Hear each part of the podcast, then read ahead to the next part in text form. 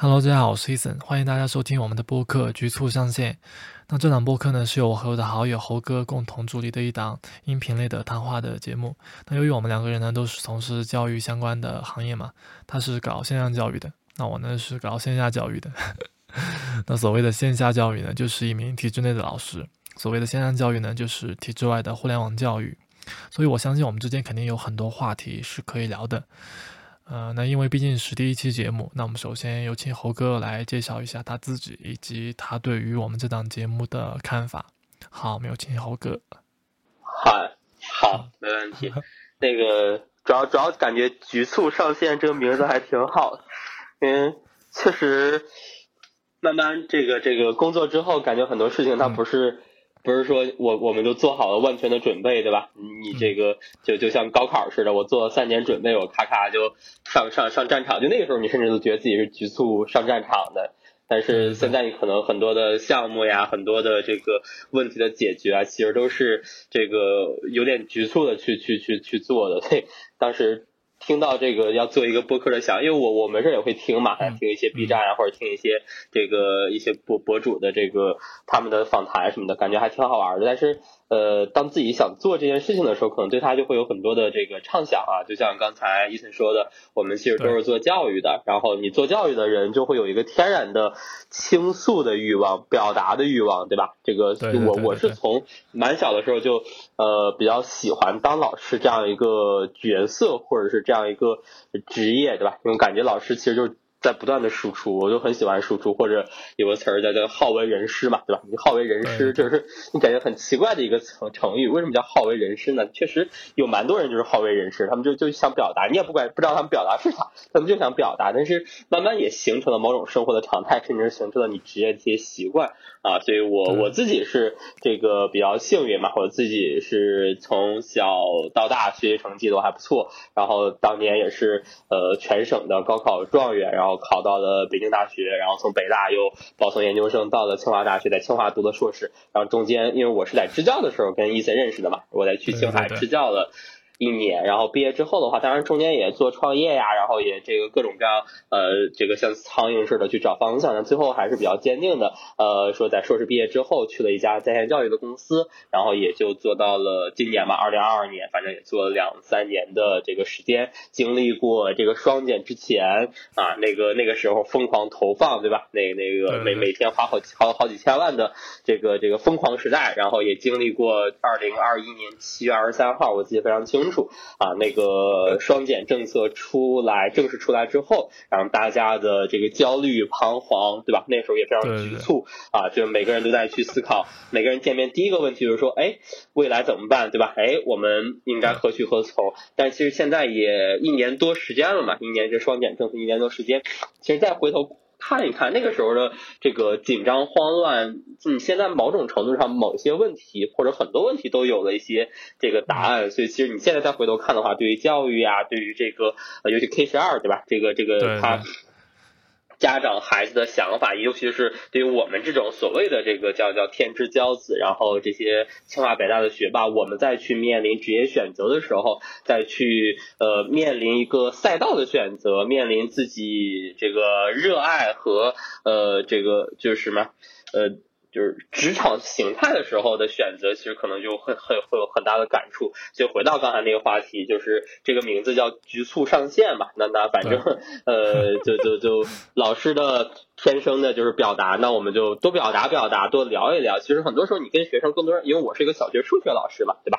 然后呃，我更多是给孩子去讲题，讲鸡兔同笼呀，讲追吉祥玉呀。但是很多时候我们也需要去跳出来去思考一下，我们到底做在做一件什么事情？就刚才像伊斯来说，你是一个，这我们叫传统教育对吧？或者叫学校教育，叫校内教育。然后就是就是在在在在国家，在我国它是一个非常非常重要的一个基地嘛，对吧？就非常重要的一个教育的，甚至最重要的，然后是一个根本。那其实我现在做的是一个教育培训机构啊，那那。这个东西它它它它是什么样子的一个类型？其实呃，我们其实有很多东西是可以去探讨的，所以我觉得也不一定是教育嘛，那可能从教育去延伸出去，然后我们自己的生活，对吧？反正比如我自己最近，因为最近在看心理医生，我明天要去看心理医生，我就很想去探讨说，哎，到底年轻人要不要去看心理医生，对吧？呃，为什么很多人？听到我去看心理医生，下意识你有没有精神问题？其实我是没有的啊，就我只是想找人去倾诉和表达，或者是去想更好的去认识自己。我觉得像这种问题，包包括可能对于现在年轻人他们的这种健身啊，然后他们的一些这个比如说消费主义，对吧？我觉得对这个问题还是有蛮多可以去想去倾诉跟表达的。所以大概这个说的有点乱吧，因为毕竟是第一期节目。但是刚才主要这个问题是怎么样去看待，就是我们这个局促上线这个。这个频道的这个上限 啊，大概大概想到了这些啊。对，那猴猴哥说了，就是他对于这个频道的理解。但但大家知道，我我刚开始怎么想的嘛？就是我一开始想的就是想法，就是说这个这个名字怎怎么搞？我那天下午在看那个 YouTube 的一个视频，因为我因为我现在在家这个暑假，然后我们这边一直疫情，然后就搞搞封城封路，然后我就没有一直出门。然后我在家里面就待了两个月，然后没有跟任何人说过话，你知道吗？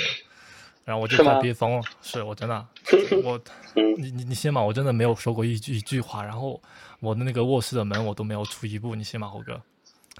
呃，我信，啊，这个我信。真真的搞到我就很自闭，你知道吗？我我就真的想说话，我有一天早上突然突然起床之后，我就发现我好像不太会说话了，就就真的就好像那个声带被。被长了一个什么东西被压住，然后说不出话那种感觉，我是第一次遇到。那天下午看那个 YouTube 视频的时候，我就发现，啊，那个视频上他说的那些，就是他在把那个视频再做成了一个播客的形式。哎，那我之前是不是也在做那个 B 站的一个 UP 主？我也算是一个，从二零一六年开始做，然后做到二零二二年，我现在还是在起步阶段。那 那这样的一个一个过程的话呢，当时想的就是说，那赶紧。我是不是可以再另外的去找一个一个方向去做一下这个这个事情，哎，然后就找了一个啊，想到想到第一个想的就是这个播客这个方面。那做播客的话呢，我又我就说，那我是不是也得像就我们做视频的，肯定要想一个标题啊什么的。那我说这个我们的这频道节目名字叫什么？然后当时我就说，哎，那就觉得很局促。那我就说那。这个名字先叫局促吧，然后我就给猴哥看了一下，我说那到底这个局促可不可以？然后猴哥就说可以啊，然后再加两个字，他说局促上线，我就觉得很美妙，这个名字果然是状元。呃，然后我再说一下，就是说之前我跟猴哥，呃，我对猴哥的一个观感吧，为什么要说这个呢？就因为我觉得非常重要，也就是说我要创立这个频道的初衷，因为我本人就是一个比较孤僻的人嘛，就。当然也没有那么孤孤僻了，至少非常孤僻，至少有点自闭的那种。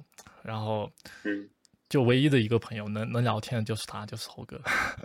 然后就当我还是一个雏的时候，什么叫雏？大家知道吧？就是那个一个雏鸡，就刚刚入社会的那那种状态的时候，啊，我就认识了猴哥。然后当时跟他聊天啊什么的时候，我就很会很放松。然后他的一些观点啊说法都很很启发我。然后。就每次遇到困难的时候，我都想和他去聊聊天什么的，这是我真心话啊。当然也不是在线表白什么的啊，没有这个没有这个想法，没有这个说法。就但确实是真心话。然后我觉得他那些观点是能够自意而一人的。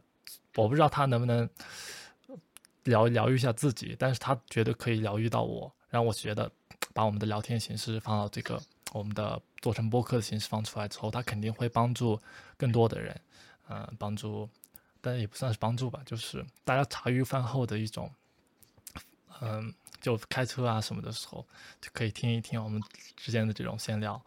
嗯，那这个这频道的一个主要的方向就要做内容的，猴哥也说了，那我们都我们都是在做教育。那做教育的话，那我们的内容可能就会偏教育一点。但但是呢，主要由于我们是。做老师啊，就是有天然那种表达欲，像猴哥说的。那既然有偏的天然表达欲的话，那我们就可能是无话不谈，无话不聊。那我想的就是说，如果我们聊了一些就不能播的事情，那我也要把它放到那个网上，我就可能把它放到国外的那些那些平台上。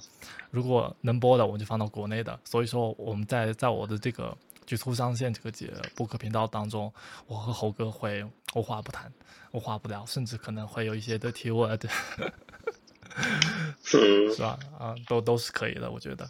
那今天我们想和大家来聊一聊的一个主要的一个方向，就是说，因为猴哥刚刚才说，就是之前这个双减政策确实是一个像灭霸响指一样的东西他打下来之后就灭掉了一一层的人。那作为一个线下老师，我是在一个一个很遥远的一个地方的一个小镇里面当一个老师，我是一个高中的英语教师，比猴哥稍微好一点啊，他是个小学数学老师。但我们很厉害。但但是我们不能放在一起比较的，呃，就是那个那个政策出来之后，对于我们这种体制内的老师来说，其实还好的，其实还真的算是对我们来说是个减负的政策。就之前我们为了那个升学压力，那我们可能还要去去搞一些这种。啊，补习啊，然后给他的学生增加做课业作业呀什么的，有有那个有那个学习成绩在上面压着，所以大家都很累，学生也很累。那双减政策下来之后，我们体制内这些老师可舒服了。说实话，真的，就作业不会布置太多，然后学生也挺舒服的。然后大家都舒服的情况下，有有一群人他就很很累，就这些做互联网这些教育的人，那就很累。就比如新东方的那一批人，新东方快被搞破产了，直接 是吧？我我我好像也，我也没有太去过多的去关注新东方这个事情，但是我看到他那个股票价格好像。也有点扛不住了，然后猴哥呢，他也正好在在这个风口上。然后那天猴哥他和那个，呃，他我跟他说要做播客的时候，我给他发过来发过去了一个，然后他给我发过来了一个他之前的一个访访谈的一个一个节目吧。然后那个节目下面有一个有一条评论，他说啊，他说猴哥他猴哥是一个很能自洽的人。他说那在双减政策之下，猴哥还能否自洽？就说，对于我们线下教育来说，它可能是一个好、很好的一个事情，很美好的事情。但是对于啊，在做在线教育的人来说，他可能就不一样。所以我们来问一问啊，猴哥他到底对于这个在线教育是怎么想的？啊，这个双减政策在一周年之际呢，他回过头来可能再看这个在线教育的话，可能就更清楚一点，是吧？猴哥要不要来说一说？怎么样？对，因为所所谓的双减是是减的啥，你知道吗？嗯，对，我双减的就是双减嘛，减的就是老师的负担。对我们体制内老老师来说啊，是学生的课业作业呀，然后学生的学习时间他要减，是吧？嗯，是吧？我啊，然后然然后我现在体会到就是说，学生的呃学习时间要减，但是他的与与那些课外的那些事情要要要多啊，然后。那个学学生的那个什么，啊，作业负担要减，然后考试的内容也那个难度也要降低，哦，是对我们来说是这样这样子的。我不知道你理解的对它其实基本上是是是双减嘛，那本质上就两两个减嘛，两个减法。第一个它要减的就是你说的，呃，孩子学生这个过重的作业负担。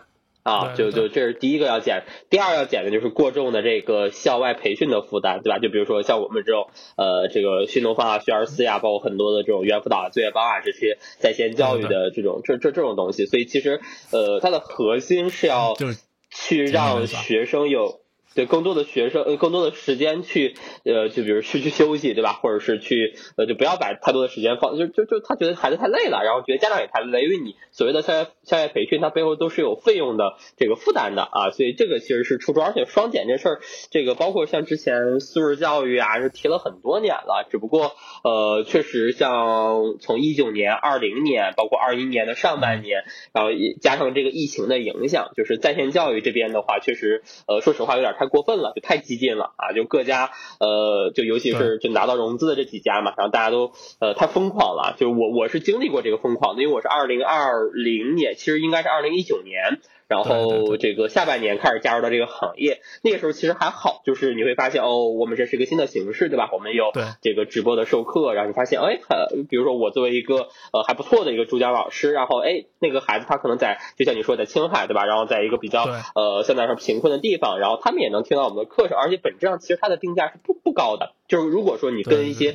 像之前传统的线下的这种培训啊，可能动辄他他他一年或者是一个学期都要大几千块钱这种，我们当时的因为他。毕竟你是大班嘛，就是很多很多人可以同时听到这个老师的直播课，那它的费用其实是被摊薄掉的，它其实不高的，然后所以其实是一个蛮好的一个形式。当时我们还怀着梦想说啊，这个就是其实某种意义上也是教育公平的一种呃，在就是一种方式嘛，去实现的一个路径。但后来你发现这事儿他就呃，就是因为所有的资本都看到在线大班这个课程它的毛利率是极高的。啊，就是它的呃整体的商业模型是非常非常非常牛的，你知道吧？就是你比如说我一个主讲老师，我同样上一节课，你看我们之前在线下这个俞敏洪再牛逼，他一个他一个课就是新东方线下的那种加班，四百人五百人对吧？阶梯要是一千人就到头了，但是我们那时候做到什么一万人两万人，然后甚至你十万人啊，只要我这个带宽是 OK 的，那我其实整体的这个我没有什么费用。啊，我没有什么费用的增加？所以你发现，我操，这个商业模式是非常非常厉害的。那所以这个时候就资本看到了嘛，然后大家就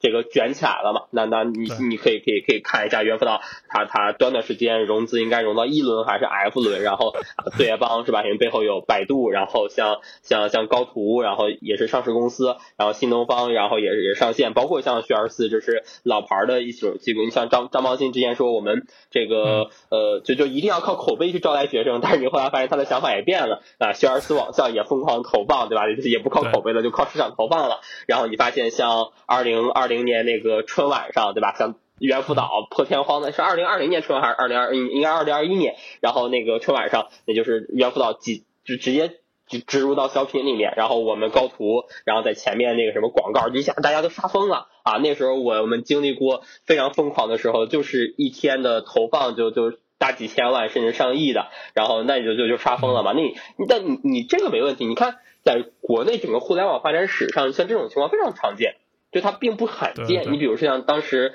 呃 OFO 跟摩拜啊，然后像像美团对吧？然后什么百团大战，然后像什么呃就很多很多这种烧钱去铺市场嘛。但核心大家其实忘了一件事儿，这这个这个这个现在去 PK 的这个赛道是教育赛道。啊，那它就跟我们说的生活服务，跟我们的那个像什么呃骑自行车这事儿就不太一样。啊，那个充其量它就是一个生活服务设施，对吧？它是让人的生活更更便捷一些。然后所以没关系啊，那我们就资本 PK 嘛，最后我们再合并也好，然后或者也是什么样资本运作也好。但你这个教育的东西，你发现它是最后是是跟学生有关系的，是跟我们的下一代有关系的。但是我们把它加到了这样一个资本的力量，那就疯掉了嘛。啊，那那所以当时你比如说我们当时特别好玩的一件事情，就同样我们就找这种代理商嘛，就是投我们叫信息流广告啊，就是说你就在抖音上，然后在那个什么今日头条上，然后各种各样的视频就是就是一刷它有广告嘛。那个时候我们就找同样一家代理商四家公司啊，包括我们还有很多三家的公司，我们找到了同样一个老太太。那个老太太就就一会儿说我是什么这个从业十三年的高中语文老师，一会儿她又变成了一个什么某某学校的副校长，一会儿又变成了这个这个机构的金牌主讲。你发现哦，天哪，这个乱乱乱了嘛，对吧？那你这玩意儿这这是做教育吗？不是做教，这是演员呀，就演员去获取我们当时叫线索，叫例子，对吧？你想把每一个学生当做一个线索和例子，那时候就就就很扯嘛。所以其实呃，但那个时候在在，我不知道你能不能感受到，就那个时候在这个。就是浪潮里面，在这个风口里面的人是不会去想这些事情的。对对对，那肯定的，对，嗯，他是不不由不由自主的去被裹挟到这个浪潮里面，就是这个所谓的风口里面，然后大家都觉得未来很美好。啊，当时你像他们有一些呃所谓的名师主讲，那那你像清北网校就字节跳动那个啊，直接开到两百万，对吧？你刚毕业一两年没问题，我给你两百万啊。那那到时候他们好多猎头，我那时候光加猎头一一天能加二二二十多个猎头，然后找看这个侯老师要不要来这里，我们能给你多少多少钱，能给你多少多少股票，多少分红什么之类的，你就发现，我就觉得我好牛逼啊！我我是谁呢？是吧？就是感觉我我感觉这个东西会很持久上去，但是确实就像呃一年前。二零二一年七月二十三号，然后咔嚓一下，然后就就就二二月二十四号，其实是二十三号那个文件流传出来嘛，二十四号是呃算是正式印发。对于这件事情，其实就尘埃落定嘛。因为之前五六月份我们一直有传言，那七月份落地之后，其实它对于整体的在线教育，包括线下的这种培训的打击，你肯定是这个这个灭顶之灾嘛。然后呃，大家就就一时间反正就就就就冷却了嘛，因为你不能寒暑假补课，不能呃这个周末补课，然后你所有的这个资金是要进监管账户的，然后你要变成一个非盈利性非盈利性机构啊，所以现在就慢慢又回到了这个算是。大家可能，你比如说我们这这一年啊，更多的时间是在去做课程的内容。然后更多的时间去呃慢慢的把精力从所谓的这种什么就是资本的运作下，然后去投放，然后去获做线索，然后怎么怎么样，然后可能慢慢的话可能会会会转，但是这个其实一年还是稍微有点短的。那比如说慢慢，我觉得可能再再有个三五年，它可能就回到一个呃，它就是一个教育的某种形式。那这样的话，其实就就就相当于是你某种程度上回归初心嘛。但是这种回归初心可能呃就会的很多人就会离开嘛啊，包括一些线下的机构，你会发现最近就。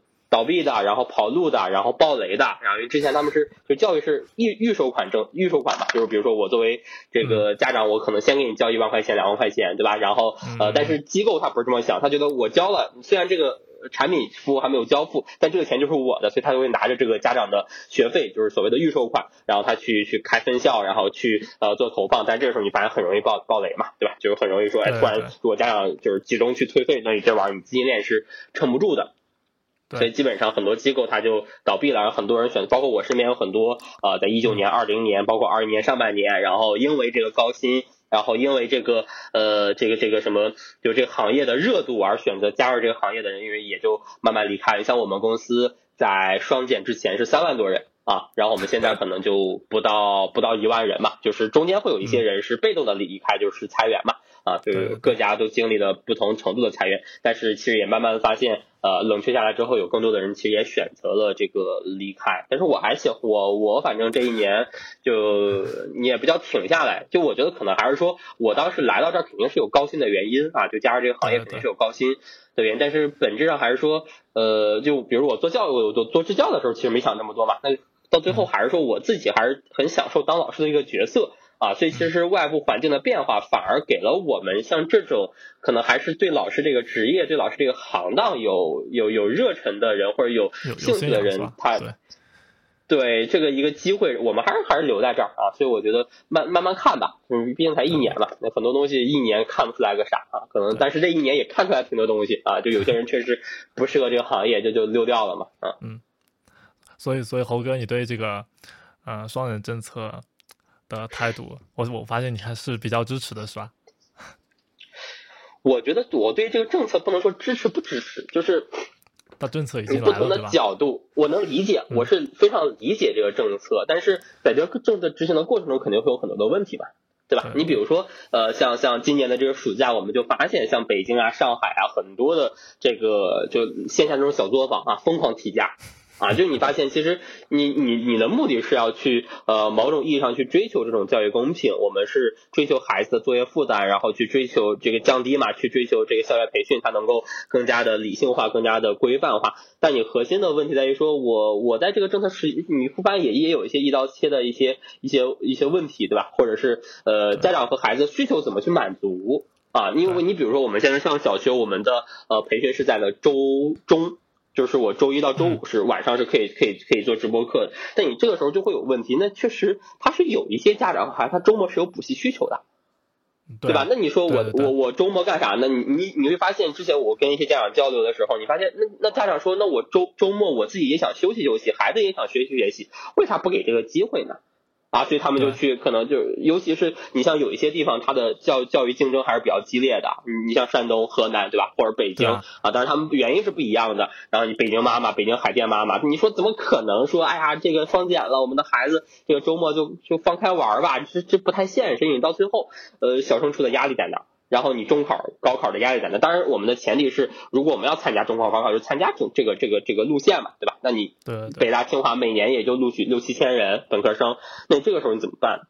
对不对？那那所以所以你发现，对于这个政策，我觉得我我不能说是支持不支持，但我是理解，但是我肯定是肯定是是就从行动上是是是没问题的，我去呃就遵遵守这个政策的一个呃落实，对吧？那我现在也是周中上课，然后周末寒暑假的时候也不再去呃补课了，然后也也也要严格按照国家的要求，你比如说我们现在国家要求是呃。你每课时就是三十分钟，不能超过二十块钱嘛，对吧？每课时它有一个限价嘛，那我们就严格按照这个限价来进行，那这都没问题。但关键的问题还在于说，对于他们因为这个政策去呃呃压抑到或者是去 say no 嘛，就是我对于你某些行为是不行的，那这个东西的一个补充是什么样子的东西？它会不会去滋生呃另外一种形式的不公平？那比如说，当我线下各种各样的小作坊它呃提价，对吧？然后有一些那那那。那会不会我越有钱，我越有门道，对吧？我越能找到这种所谓好的老师，对然后那你你这种东西你怎么去解决？然后你你也一刀切把它全部取缔，对吧？你像今年我们还看到一些社会新闻，说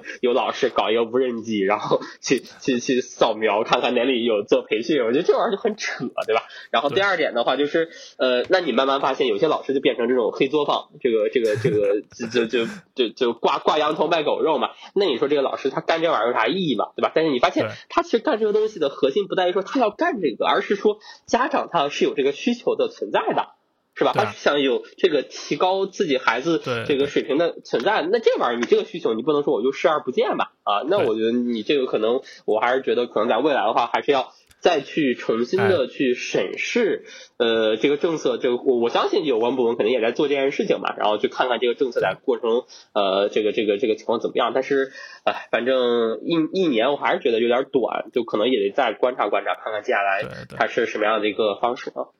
对嗯，好，那猴哥呢，是从一个过来人的角度，因为他本人呢是在一个一家大型的在线教育公司啊高途，他亲眼目睹了那个呃双减政策之前在线教育的这些疯狂，所以他的分析呢，啊、以上他的说法呢，都是对于这项双减政策的合理性的一些解释，呃。其实，当然，这个政策是合理的，是毫无疑、毫无疑问的，它肯定有自己的合理性，因为毕毕竟一项政策推出不是一拍脑门所决定的。当时市场确实有够疯狂，资本进入到了这个市场，因为资本进入到教育行业之后，就会把教育给搞乱，所以说国家要出手，这是必然的。但是呢，其实我觉得这个问政策还是存在一些问题。嗯、就我们知道，一个市场要形成的话呢，就是说它有一个市场嘛，就市场的最主要的本质就是交易嘛，交易的本质就是卖方与买方嘛，就是有买卖双方，就一定要有买卖双方。说白了呢，就是一个供给和需求的关系。呃，那我们看到这项政策呢，它的内容主要就是消灭那个供给端，它对于其实对于这个需求端并没有产生有多大的一个影响。那什么意思呢？就是呃，就是说在教育这个行业里面，就在这个在线教育行业的话，那供给端呢就是这些在线教育网络公司，因为他们要卖课嘛。然后它的那个需求端呢，就是这些学生群体啊，就是要准备高考的这些群体啊，要么是高考，要么是中考，要么是那个呃升那个初中的那些考试啊，就升学考试吧。那这些学生是存在的，这些考试是存在的，它并没有消灭这个，呃，这个政政这项政策并没有消灭这些考试，就是说这些孩子仍然有升学的需求，升学的压力在。对于我们体制内的老师来说，升学压压力一直是存在的，啊、然后他现在就把通过这个双减政策呢，就把在线教育这一块直接就灭掉了。那灭掉之后呢，那需求端并没有减少，所以这样做的话，我觉得就相当于是一棍子就打死了一船的人。所以说，我觉得这个政策是还是有一定它的不合理性的。所以猴哥，那你怎么看？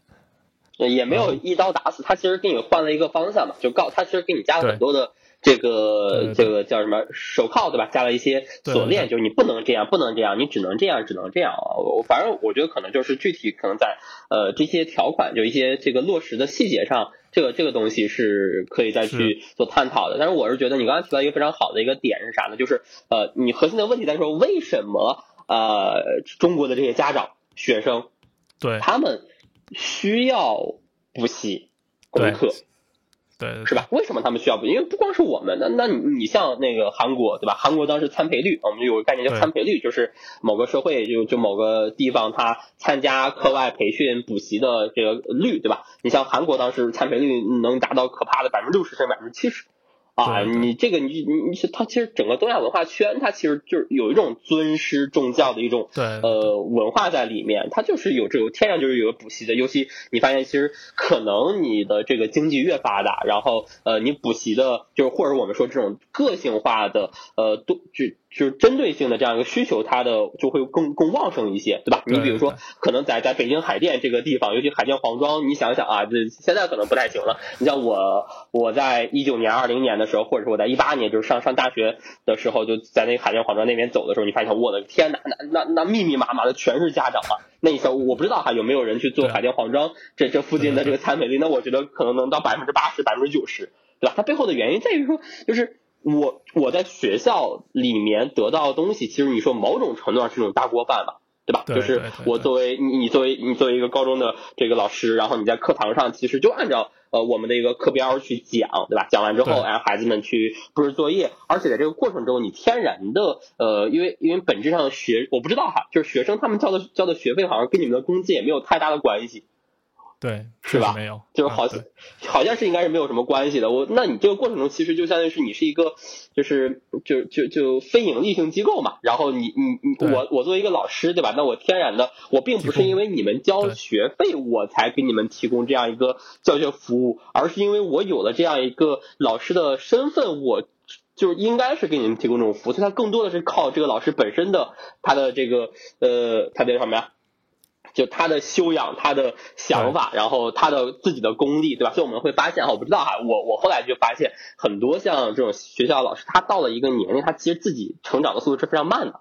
就是他不会去非常深刻的去钻研什么所谓的教法呀，对吧？就就你比如像我们每一堂课的设计呀，我们做 PPT 呀，然后去去各种各样的去钻钻研这些东西，因为你本质上他可能就是觉得 OK 啊，我就他更多是靠年限，我每一年都是重复的，或者每三年重复一遍，然后讲讲讲，就他不需要去追求这个更高的一个呃这个东西。当然有很多老师也是追求嘛，对，他他不断的去研究这些东西。但我理解的是，可能很也也有一部分老师慢慢他就是呃走一个。比较正常的一个道路，他就是把它当做了一个工作，然后呃，所以你会发现学学生他的需求是有些需求是没有被满足。就你说我如果像呃我我数学物理我有一个难题不会，那我应该问谁？那那你说他肯定在学校里面，他有可能去问老师，但是老师的时间是有限的呀。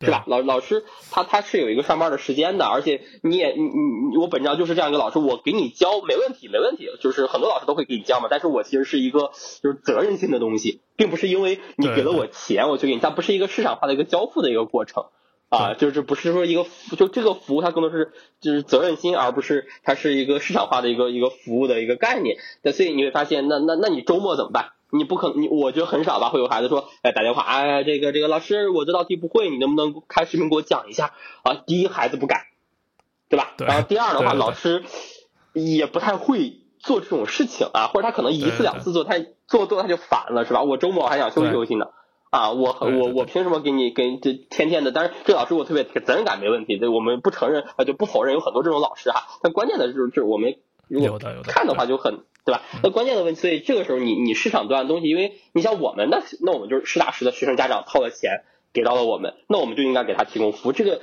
关系就变得非常的这个简单。然后，所以他是可以给我们提各种各样的需求的，就是他们我们更多是像一个平等的关系。所以你发现很多时候我们教培机构的老师他的地位是很也比较很奇怪，就是他的地位可能跟学校老师地位是不一样的。啊，就我们更多的就是一个产品服务的提供者。我们虽然叫老师，但是我们这个老师的呃，这个他背后的含义跟在学校这个老师含义是不一样的。所以我们这个老师就是帮你去解决你在学习中遇到的问题，这就是我们的使命。对吧？我我们不是靠这个，就就我们就就你因为为什么呢？因为你给了我钱，所以我就应该去帮你解决这些问题啊。所以呃，就就所以核心还是回到刚才那个问题：为什么有这么多家长和学生，他们还是需要这种课外的补习？但是，这个这个需求我是非常非常，我觉得这个长时间来看也不会改变的啊。就只要你的这个学习本身是在这儿，那大家每个人在学习过程中遇到的问题就不会变啊。那那所以你说为什么你像我们这种模式是叫？直播大班授课，就是第一个是主讲老师嘛。那我们其实本质上什么呢？你会发现，我们每个主讲老师他的课件，然后他的教研体系背后是有个团队的。所以为什么你说学而思的教研体系特别牛？就是因为人家真的是有一个团队，是吧？非常厉害的团队，什么各种北大清华的博士、博士后，是吧？研究认知科学的，研究这个学习科学的，人家就在那儿研究这玩意儿，所以人家出的教材啊、讲义啊，但是真的是好啊！这个这个，说实话，真的是好，而且它它明显是要比校内某些呃，就校内可能有教研室啊，我理解是也会备课，但是肯定你市场化的，它肯定是要比那些东西我理解的话，就就可能会不太一样嘛。对对对，应该是要好很多的啊。就包括现在学而思还有一些业务是要进校嘛，帮助学校里面的一些教研的一些东西，对吧？然后呃，所以你发现主讲老师他背后其实是一个教研体系的。然后第二点就是我们会有一个叫什么二讲老师、第二主讲老师或者叫辅导老师、班主任，就每个地方叫法不一样，他就是帮孩子去解决他针对性的问题。我们周末也上班呀。对吧？就我的目的，我我存在的目的就是帮你，你比如这道题不会，OK，直接打一个视频电话给你讲完，孩子很开心，家长很开心。是吧？你家长不用再说，在在这周末的时候，你想如果说，就就如果我们就就推演一个非常极端的情况啊，这个突然有一个政策说，你们所有的补习全部不要做了，对吧？你周中也不要做了，然后什么都不要做了，那这这 估计最先遭殃的还是这些家长，是吧？你天天周末这这些题目在这摆着，家长也不知道怎么去讲，是吧？你上来讲鸡兔同笼给人家孩子讲什么二元一次方程，那孩子就很懵，是吧？这这这这这啥意思？他。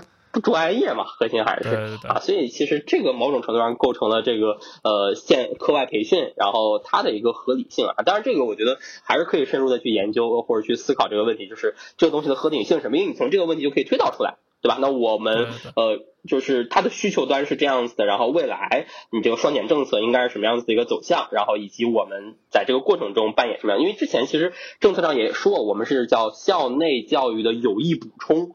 对吧？因为之前确实有有有点取代校内教育的感觉，但是现在有意补充。但关键是这四个字嘛，你怎么叫有意补充？对吧？你补充啥？不补充啥啊？你怎么才是有意的补充啊？那那这个问题还是很值得探讨啊。对对对对，然然后我想说的一个话题就是说，呃，那个其实就其实教育是一个比较理想化的一个事情，它是一个人类追追求的一个。比较有信念感的东西，一它你就像你说，它是关于下一代的人的事情，它其实不应该和金钱沾边。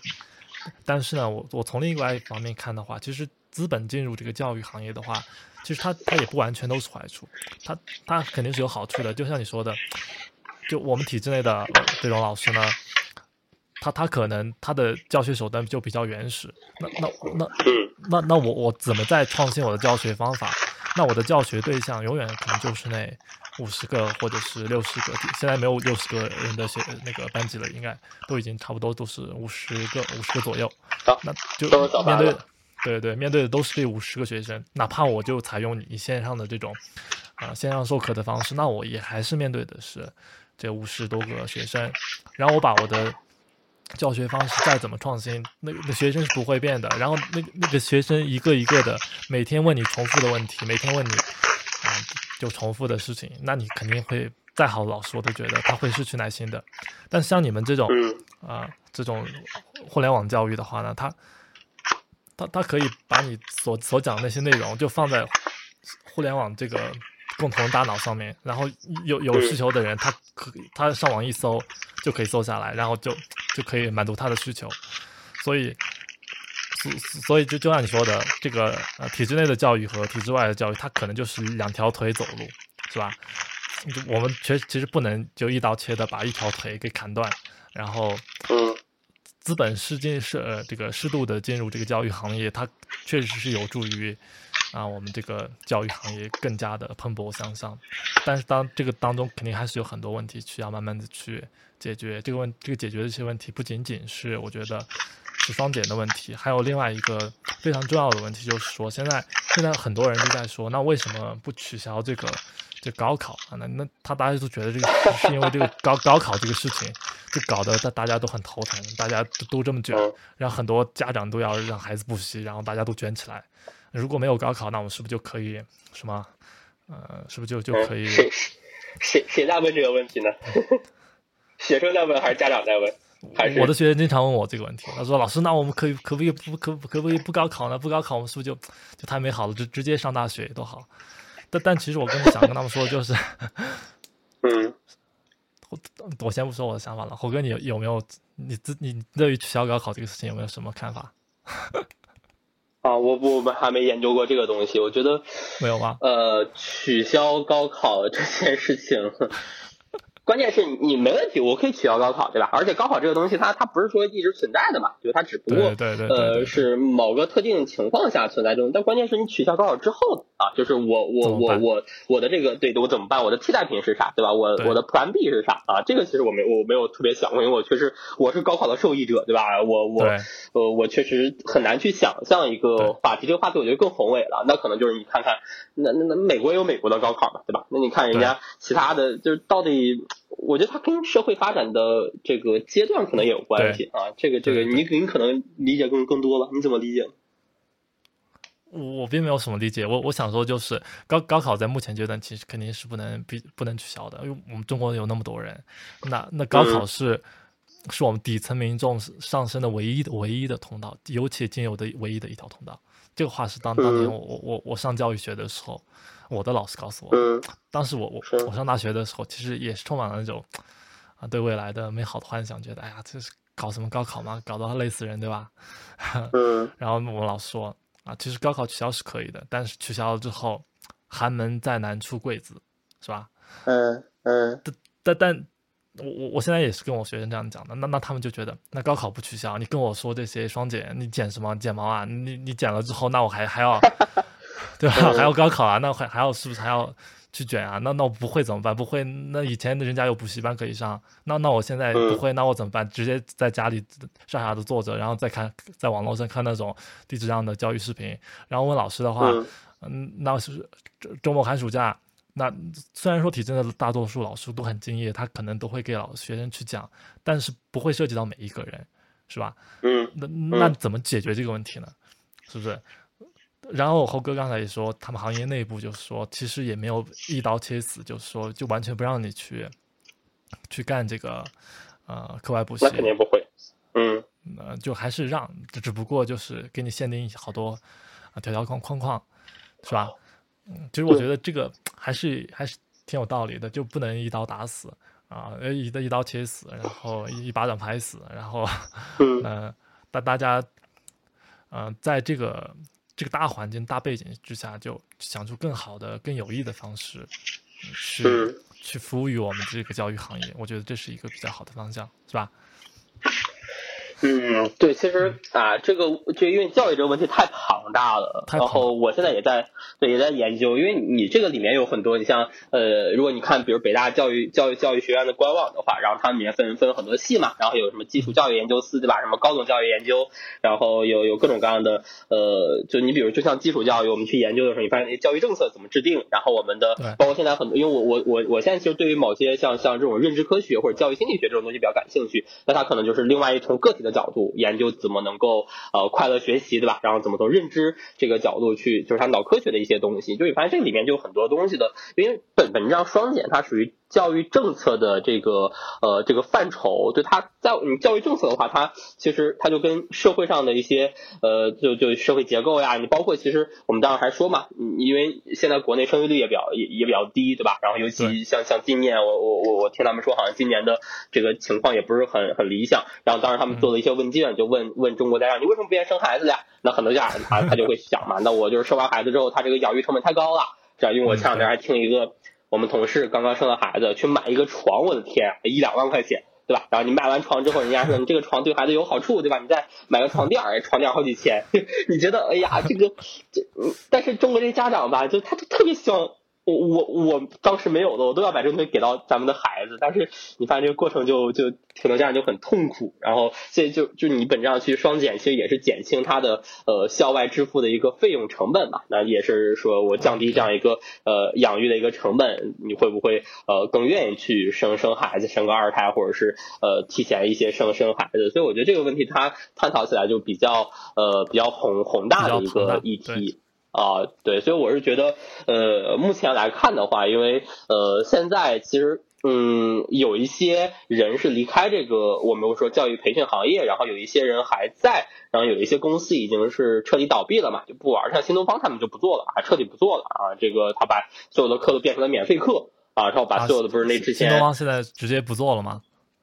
哦，对对对，他直接就不做了啊，他就全面转型，什么大学生，然后或者是呃，是是那些不是最近还做什么直播助农带货嘛，然后就冬运会那个那那那个东方甄选，然后他把什么所有桌椅板凳全部捐走了嘛，那他们就不做了。那其实现在其实就相当于是还在坚持做的这些，就看一下这些呃我们所谓的这种线上的，包括线下的一些，它它它在未来它是呃什么样子的一个策略方向，能够真真正正的去做到说我们所谓的这个有益的补充，对吧？啊，那我觉得这个可能是去探索的一个话题。反正我也还在还在路上嘛，就是得持续不断的去关注这件事情。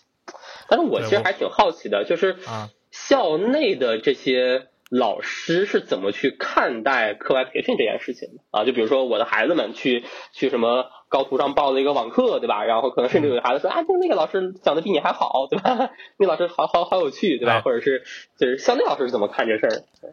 哎，你知道校内老师其实是，其实你你肯定可能想不到，校内老师很多他自己的孩子。他都现在想的都是赶紧搞个补习班报一报，然后让他去教一教，都是都是这么想的。因为因为我们在体制内的话，我们我们亲就亲亲眼看着这个教育的这样的一个竞争和压力，那我我们明白教育当中的苦。那对于自己的孩子，那那我们对于这个课外补习班，其实还是没有什么太大的这种厌恶感的。说实话，就大家基本上都是保保有一个比较支持的一个态度。但你双减政策下来的话呢，对于我们体制内的老师。呃，负担确实减少了一点，但减少一点的时候，这这种情况下，呃，那那我们有更多的时间，那更多的时间之后，大家大家都想的是，那我们是不是也可以去有一个互联网思维，可以有这种，啊，是吧？这种线线上教育的思维去去做一做教育，啊，那很多现在现在老师呢，他也可能现在在开始做这种网上的，啊，因为我们每天都在去，现在基本上都是有那种信息技术培训，就是说，就就好像就是要搞你们这种。这种模式的这种这种教育，就是不要把你讲的那些课程都录下来，然后放到一个一个网站上，然后把那个网站告诉学生，就是说他们有时间去去那个网上去去看，去看那些视频，去看那些内容。但是作为体制内的老师的话，大家都觉得，就我的我的课被所有的人看到，对对我来说其实并不是一个怎么好的事情，你知道吗？就觉得我的知识太廉价了。就被大家看，然后没有什么任何的回报，因为我们上传的那些网站并并不是像 B 站啊这种，就是他们有一些专门的教育官网，上传那些地方之后，就基基本上是老师是免费上传，上传了之后顶多给你评评评一个什么为课制作大赛的奖啊什么的。但那个但关键的问题是你这个东西如果不进行某种意义上市场化的话，老师也不会很认真的去做这些东西吧。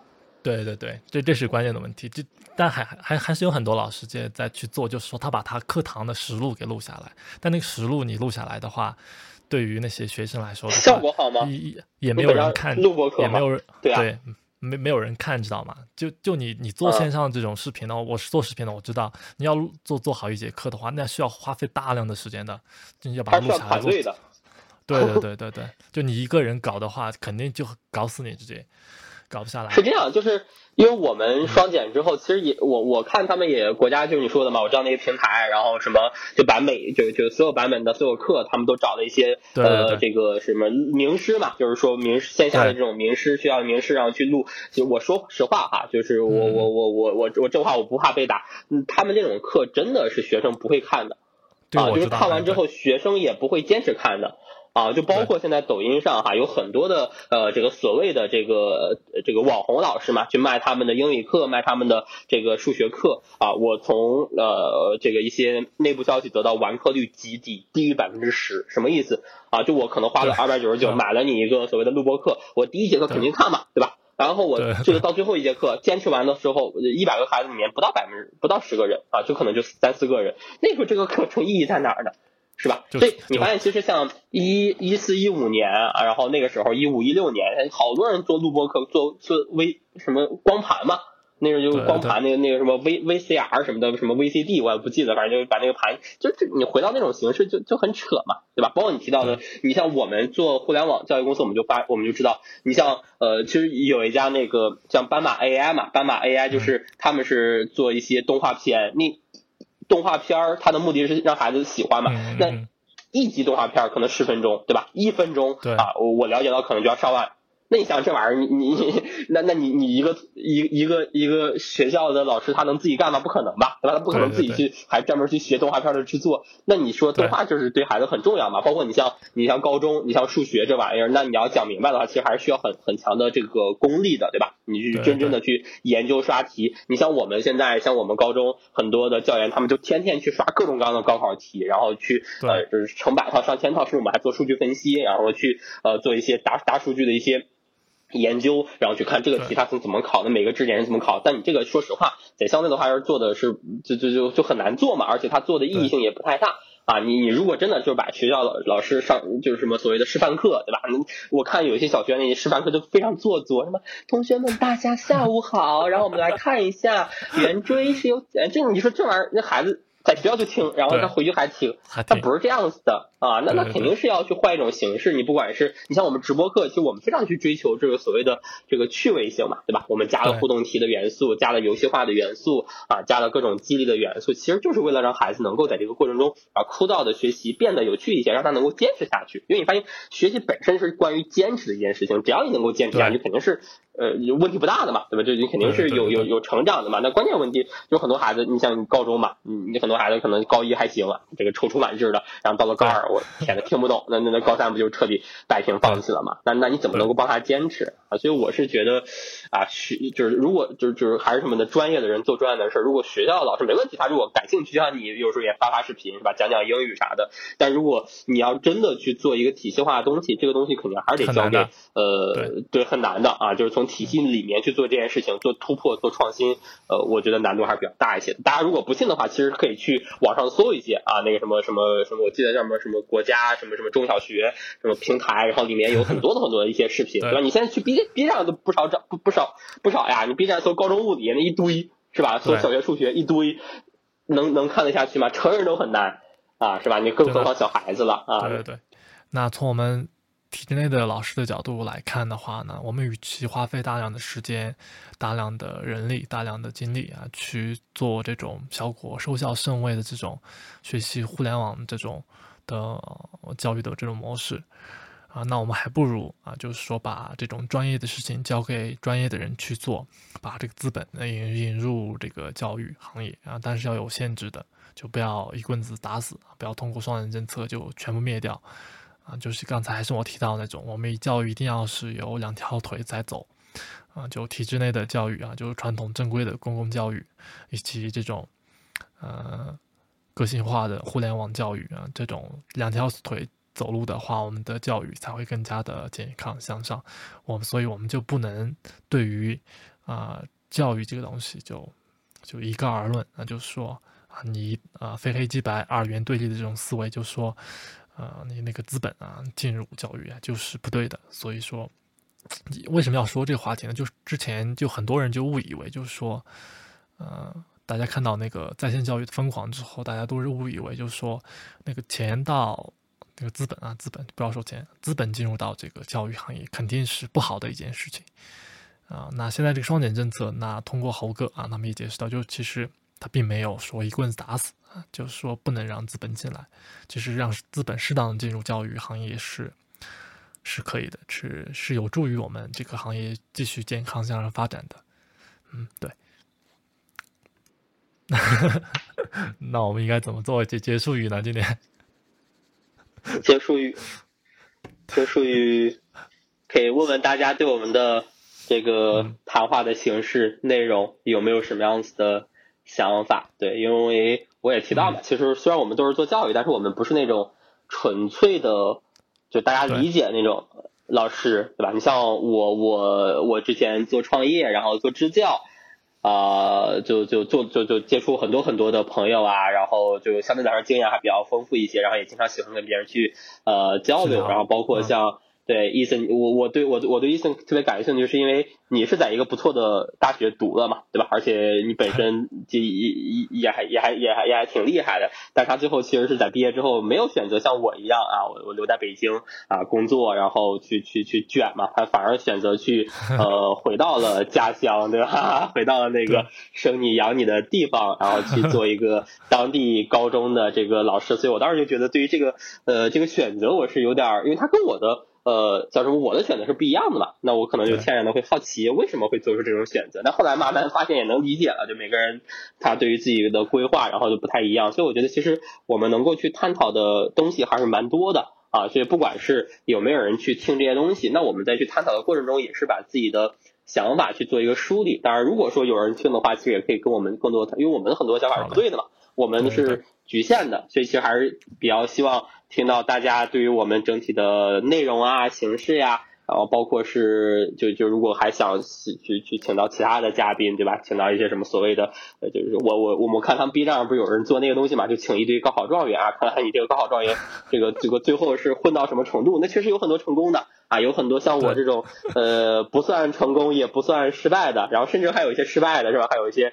这个什么什么出家的什么之类，也不那那不叫失败哈，就是世俗意义上大家不理解的。然后你怎么能出家呢？你怎么能这个这个呃，就类似于世俗意义上的这种东西嘛？那我觉得其实也是有一些可以探讨的探讨东西，包括就像我说的嘛，就是现在很多年轻人压力很大啊，因为我俩其实也也也都奔三了嘛，对吧？然后也经历过社会几年毒打了，是好好啊，然后嗯。